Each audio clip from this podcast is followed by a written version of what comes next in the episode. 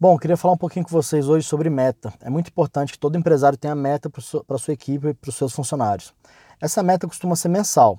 Agora, a hora, é, o momento de você controlar ela tem que ser diário. Então você tem que quebrar essa meta mensal em metas diárias.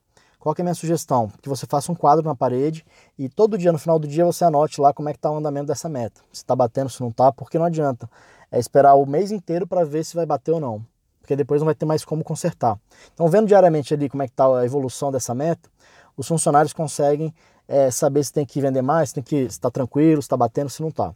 Outra coisa, evite metas percentuais, tipo assim, ah, vamos vender 10% a mais do que o mês passado. Não. Faça, sempre as metas em números absolutos. Ah, vou vender 10 unidades a mais desse produto, por exemplo. Isso aí facilita o entendimento da equipe. Tá? Não deixe de seguir essas regras para poder estipular as metas.